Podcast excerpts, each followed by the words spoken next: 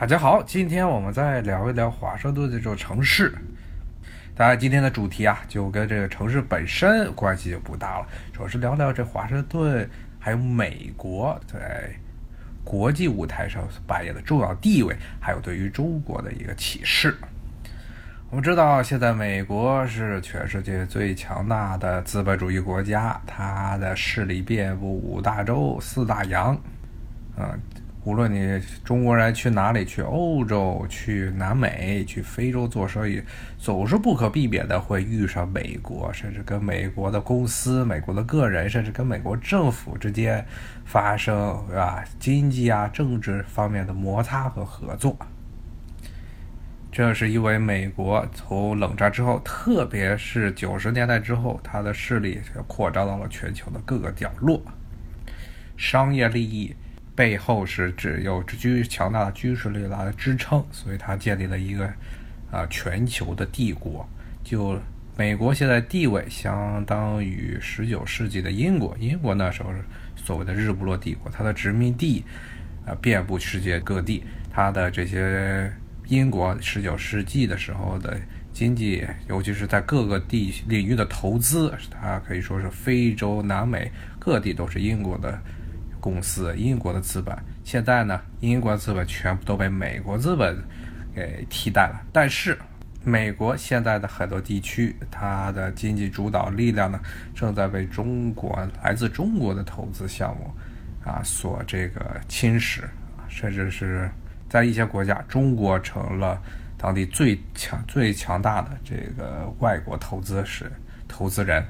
啊，比如说咱们的一路一带这个项目。啊，现在是无论是陆上的丝绸之路，还是海上丝绸之路，现在在很多的国家，中国的投资已经远远超过了美国。比如说像巴基斯坦啊，像斯里兰卡呀，包括中亚的一些地区，还有比如说像白俄罗斯啊，中国在海外最大的一个工业园，这些都是中国现在开始慢慢的在欧亚大陆。啊，新大陆咱们也有很多投资项目，但是这个“一带一路”的最核心是这旧大陆连接中国和欧洲，这中间的这些国家，现在中国的这一个区域地投资项目非常多，咱们的人也是一波一波的往外走，在中国这九百六十万平方公里的土地上已经待了很久了，现在已经待烦了，咱们现在要开拓一片新的啊天地，新的海洋了。啊，国内已经开拓的一些时候，那我们就得往外走了。那么在这个关键时刻啊，中国现在的其实的情况就类似于这美国二战之后，那个时候二战之后，英国彻底垮了，啊，美国接下了英国的这个摊子，然后放眼望去世界，然后搞了一堆的这些国际呃发开发项目，比如说像马歇尔计划，让欧洲重建。那么现在中国的一带一路项目也被经常被人说是美国的马歇尔计划的一个中国版，这当然实际上本质是很不一样的。但是从表面来看，确实是，呃，是中国在输出资本，在输出这个呃人力，在输出这个知识。另外一方面，反的来说，那么这些国际社会在二战之后对美国也产生了很重大的影响。像这些欧洲这些国家，包括美国在亚洲的卫星国，他们在美国也是派遣了大批的游说组织来到美国，然后游说美国的政府。还有呢，就是通过所谓的啊，现在有一个流行词汇叫软实力，其实他们这软实力其实也就胡扯，主要就是看你忽悠人的能力。这些受美国影响的国家，为了更好的保护自己的利益，那么他们也在美国。啊，开设了很多的这些宣传机构啊，来这个向美国人民介绍这些欧洲啊、亚洲各地的这些文化，希望呢新的啊这个所谓的世界的主宰能够高抬贵手，能够热爱他们这些异域的文化，不会把他们当做呃沙板上的绵羊。比如说像华盛顿，这一年就是各国都有。在华盛顿都想方设法在华盛顿办所谓的这些文化展览，啊，比如说像这个美国国家画廊，比如说像肯尼迪艺术中心这些地方，很长大部分时间里，你看见它的特展都是外国的特展，欧洲的啊，非洲的啊，很多时候都是这些外国他们像政府啊，还有还有美国本地的一些娱乐机构啊，合作起来。来继续策展，就为目的呢，就是向美国在美国这个呃全球第一大国的核心。华盛顿这地方宣传自己的形是形象，国家形象。那么华盛顿这座城市也是一座国际化程度非常高的城市。你在这里能看见来自全球各地的五湖四海的人啊，非洲什么埃塞俄比亚人、苏丹人、什么南非人、尼日利亚人、喀麦隆人。呃，欧洲就更不用说了。啊，无论是这个法国、英国、荷兰，甚至包括现在最近关系不好的俄国，还有亚洲、中国、蒙古，很多巴基斯坦、斯里兰卡，还有很多你甚至叫不上名字来的小国家，那么在华盛顿你都能找到他们的人啊，这不光是因为他们的使馆在这儿，很多因为华盛顿。是美国的首都，所以很多这些外国的驻美机构的总部或者一些重要的办事处都会放在华盛顿，也因此这个城市呢吃的非常繁杂。美国菜本身没有什么好吃的，但是这些来自外国的，呃，来自这些外国的，包括移民，包括叫做外国的外派人员，带来了他们本国的食物，所以在华盛顿你是绝对不会。呃，不乏绝对是不会因为这吃的问题、吃这外国食物的问题而发感到烦恼。当然了，呃，华盛顿这个地区的中国菜做的确实不咋地，不过这也是因为咱们中国的人对食物的挑剔是可以说是全球最厉害的。那么，这么多的外国机构在华盛顿啊设立办事处。还包括在美国其他地方设立办事处，然后推广本国的文化，甚至呢跟这些所谓的报社合作来宣传一些本国的一些影响力。呃，那么呢就会造成一个问题，那就是本美国人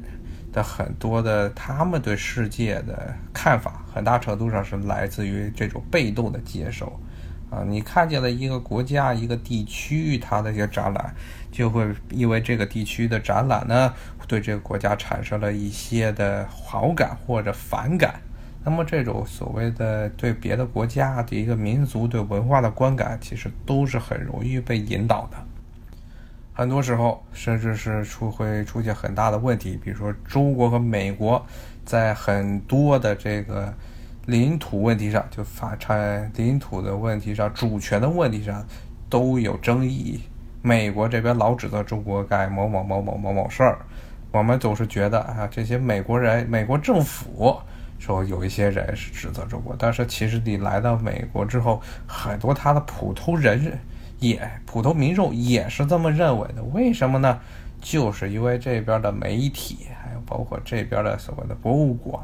很多的机构，包括网上，都是如此这般叙述中国的。我们知道，这美国人本身他们的这个世界地理文化知识非常的欠缺，所以呢，只要外面人说什么，他们就相信什么，因为他们也没有办法去查找另外的资料来对证这些外国人说的话是不是真的。所以，这我们老讥笑说美国人什么连西藏在哪儿都看不到，他们从小可能看见的这些，呃，电视剧、这些新闻报纸都是这样宣传的。美国普通民众被这些所谓的外国人牵着鼻子走，这是件很可笑的事情，是我们不应该效仿的事情。但是，我们也得看见一点，说就像。咱们中国现在对外国文化知识的了解，还甚至在很多程度上，甚至可能还没有美国人高。比如说啊，咱们要提到这个中国的这一带一路，那有多少人知道这一带一路中最重要的一个项目？这中巴金走廊它的终点，这瓜达尔港在什么位置？为什么那个地方那么重要？还有比如说一带一路上另外一个重要的港口。斯里兰卡的汉巴托塔港，它在什么地方？为什么中国要在这儿修这个港口？那么这些地区在这些地区的投资这些项目呢，对于是有什么样的商机？那么自中国人在这些为什么很现在很多人都往巴基斯坦跑，往斯里兰卡跑，往非洲跑，这都是什么原因？啊，这还只这些呢？地理、政治、地理啊，地缘政治方面的常识，我们可能很多人都还是不清楚。那这还只是一个表面，也就是国家宏观方面的一些知识，宏观政策，对宏观政策先了解。但是其实还有很多微观的东西，我们也是非常的欠缺。比如说像巴基斯坦，它的第一大语言。也是官方语言乌尔都语。这乌尔都语是什么语言？它的背景是什么呀？巴基斯坦这个国家为什么叫巴基斯坦？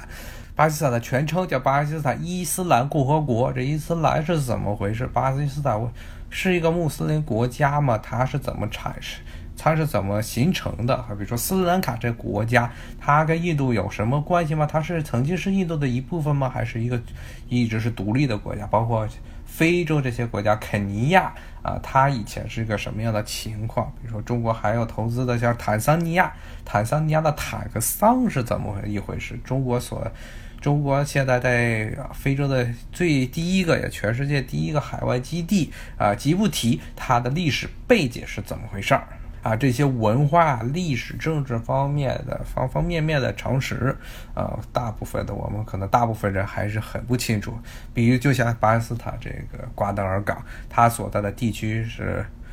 贝鲁市贝鲁克省。那么，这个贝鲁克省呢？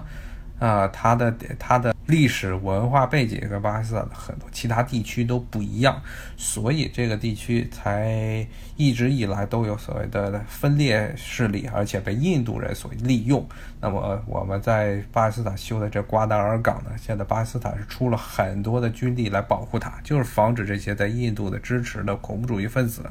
啊，对这个瓜达尔港进行进攻。啊，如果不了解这些背景呢，咱们有些人啊吃瓜子去肉看什么中国，说中国政府又捐助了瓜达尔附近的一个什么淡水处理厂，说在那里又盖了一个呃小学，又在那里盖了一个呃急救中心啊，然后有很多人就会跟以前这个。嘲笑什么中国人送马其顿共和国一些大巴一样，说是中国人又往外撒钱了。但是你要知道，在这些地区，它的地理位置很重要。你在这里做生意，就必须打理好当地的一些啊或者势力。那么呢，这些而且这些所谓的医院呀，这些所谓的啊淡水处理厂啊，都是跟瓜达尔的建设、瓜达尔港建设息息相关的。我。啊，我们不能因为这些所谓的与港口本身没有直接关系的项目，就觉得啊，你中国人就在这儿乱撒钱了啊，中国人的钱最好掏了。那其实这都是一个长期的规划，包括这些中国人去了啊巴基斯坦，包括去了肯尼亚啊这些地区呢。你要了解，很多人只是去那儿觉得做生意，反正我就待着跟中国人在一起就完了。那其实这些国家还有自己的文化背景，包括什么该说些什么，不该说些什么，哪些东西他们喜欢啊？这些东西我们其实大部分人还是，哦，我们大部分人呢，其实还是知之甚少的。中国呢？现在正处于一个从内卷式的国家啊，一个相对来说封闭的国家，开始呢全面走向呃全球化，是主。当然，这个我说的全球化，其实主要是一带一路这个项目为核心，那衍生出来的这些国家所先涉及的这些国家的与他们之间的交流会越来越。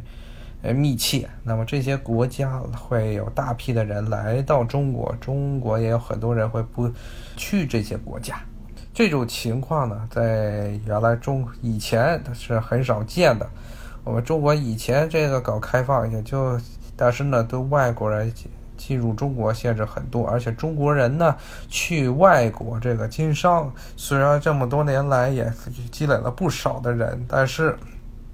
因为没有国家的背书，很多的项目呢还是做不大。那么国家在这里背了书啊，搞了在各地全球各地，尤其“一带一路”这一线呢，搞了不少的这些经济项目、基础设施项目和经济项目，就是为了让中国的这些企业、中国的这些想往外走的这些人和组织，能够给他们牵线搭桥，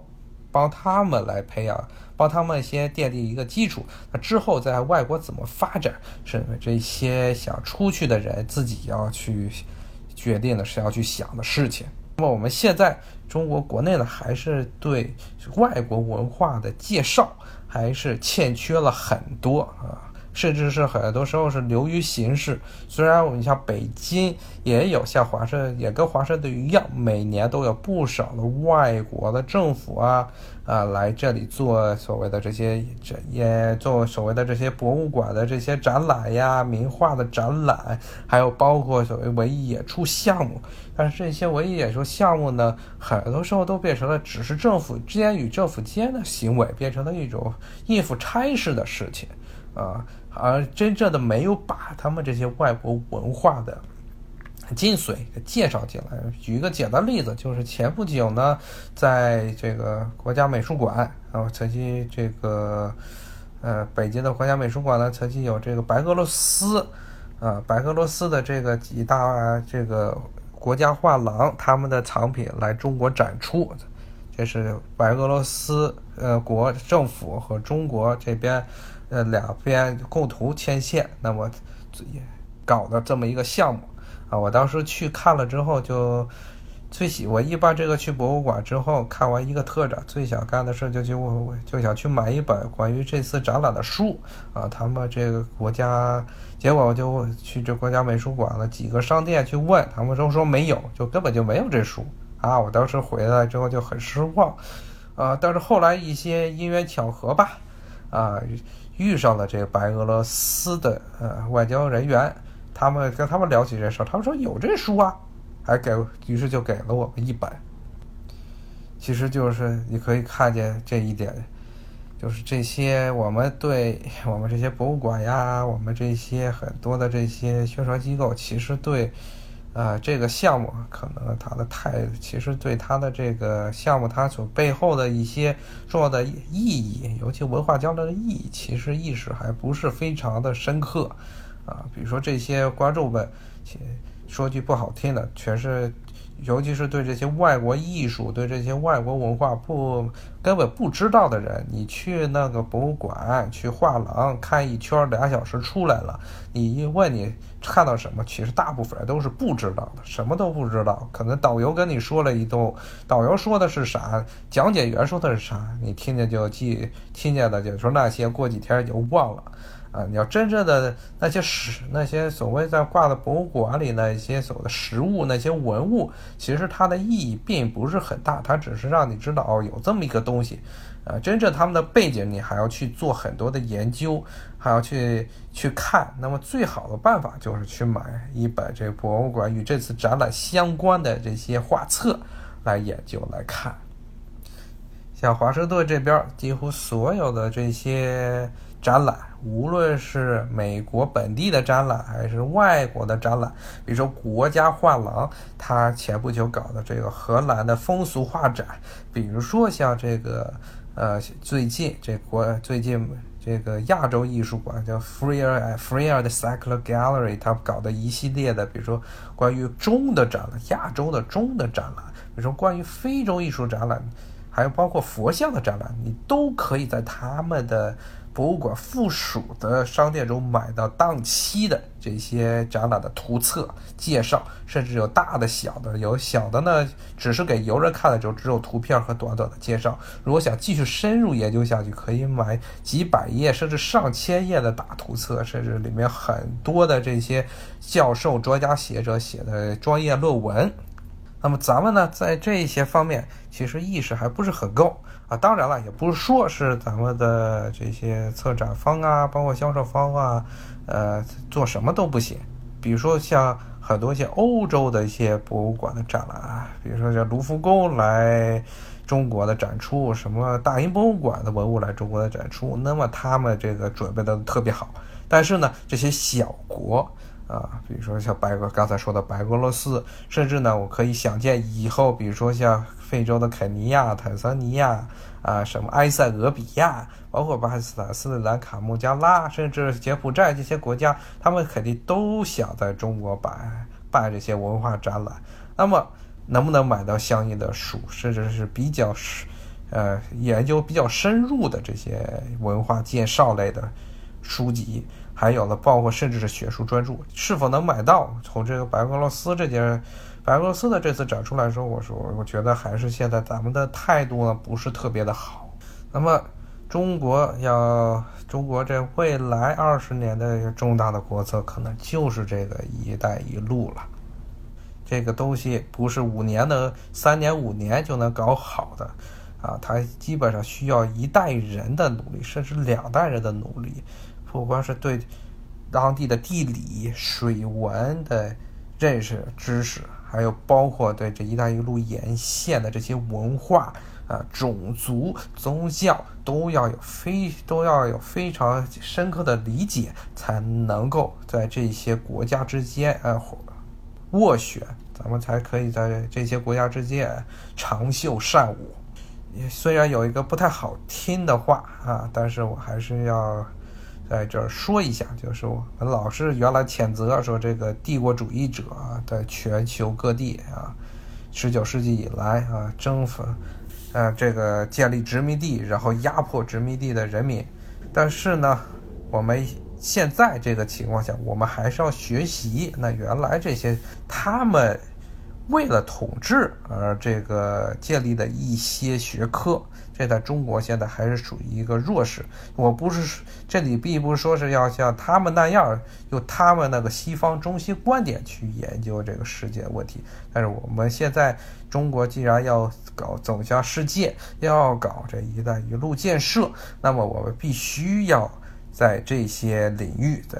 进行了更深入的研究。比如说，原来西方人在十九世纪的时候搞的人类学。啊，可以说是对全世界各国、呃各个民族，甚至各个部落，它的宗教、它的这个社会组成、社会组织结构，啊，包括它的很多经济结构，可以说是研究的无微不至。比如说英国，他们几乎是把他们殖民地整个非洲殖民的所有的部落都搞了一些，都搞了好多的学术专著。那么咱们现在中国虽然没有殖民地，但是咱们在海外的一些在海外的利益。非常的巨大啊！国家也投资了这么多钱，有很多的私营企业去了海外。那么我们也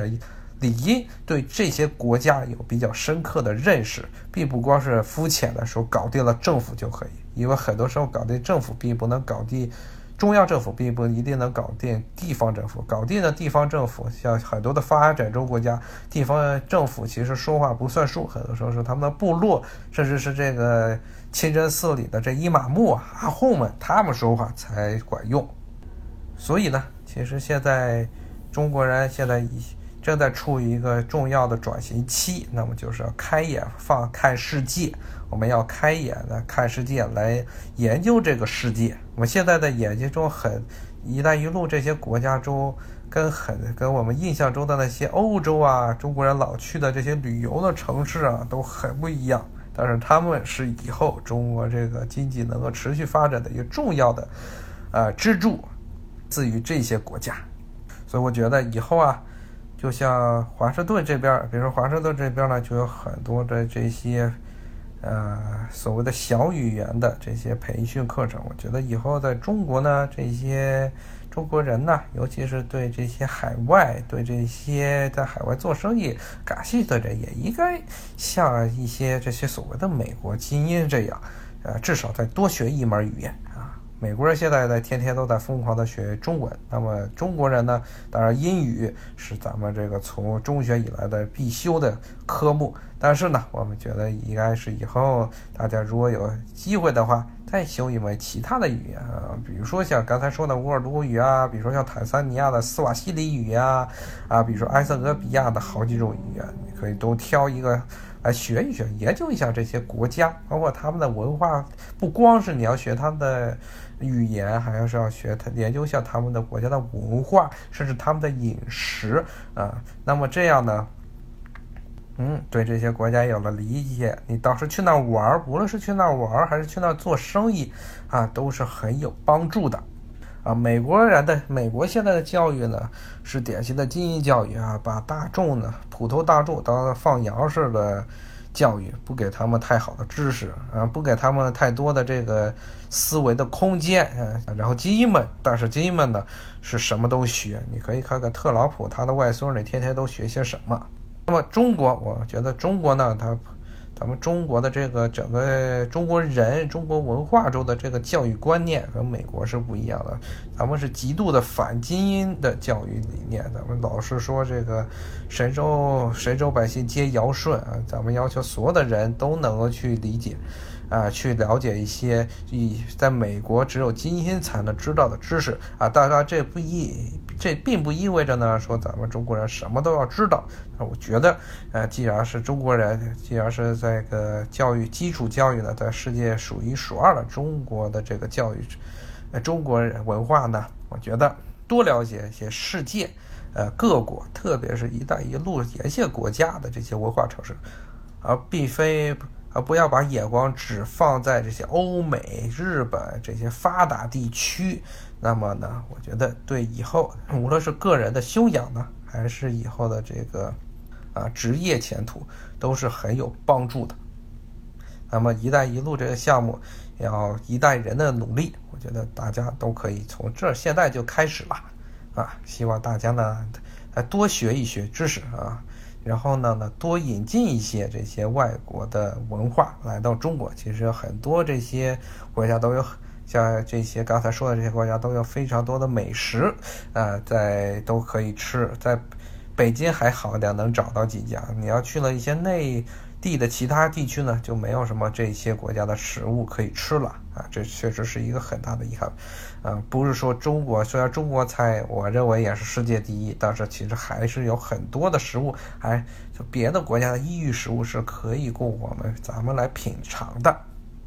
还有比如说文化，比如说像这个南亚的这些艺术品呀，啊，包括像莫尔时期的细密画呀，比如说像斯里兰卡的这些佛像呢，小乘佛像啊，比如说像这个埃塞俄比亚的咖啡艺，有点像咱们的茶艺呀，这些都是很值得咱们很能吸引人眼球的东西啊。中国啊，正在迈向一个。世界化，就是成为一个世界强国，那么我觉得咱们这些国民的心态呢，也需要啊放眼世界啊，并不是说呢让你去当那些殖民者去往外征服，而是呢，当我们这个看见外国文化的时候，是应该怎么去欣赏它，怎么样用批判的眼光去看待它，啊，怎么样不受这外界的影响的左右，而有自己的见识啊。那么这些呢，我觉得还是咱们这一代的人应该做的事情啊。现在是一个非常好的时代，也我觉得所有咱们人呢都应该开始放眼看世界啊，不要像一些网上的一些这些保守分子那样，老觉得说中国什么都好，中国最伟大，带着中国就好。呃，其实不是一样，咱们中国无论是人口还是。呃，地盘来说虽然比较大，那也只是五分之一、四分之一呀，还有很大的空间。世界上还有很大的空间供我们去开拓，很多的经济领域是世界各国的经济领域是，可以有中国人可以在这里大有作为的。嗯，好，今天我就聊到这儿，谢谢大家，再见。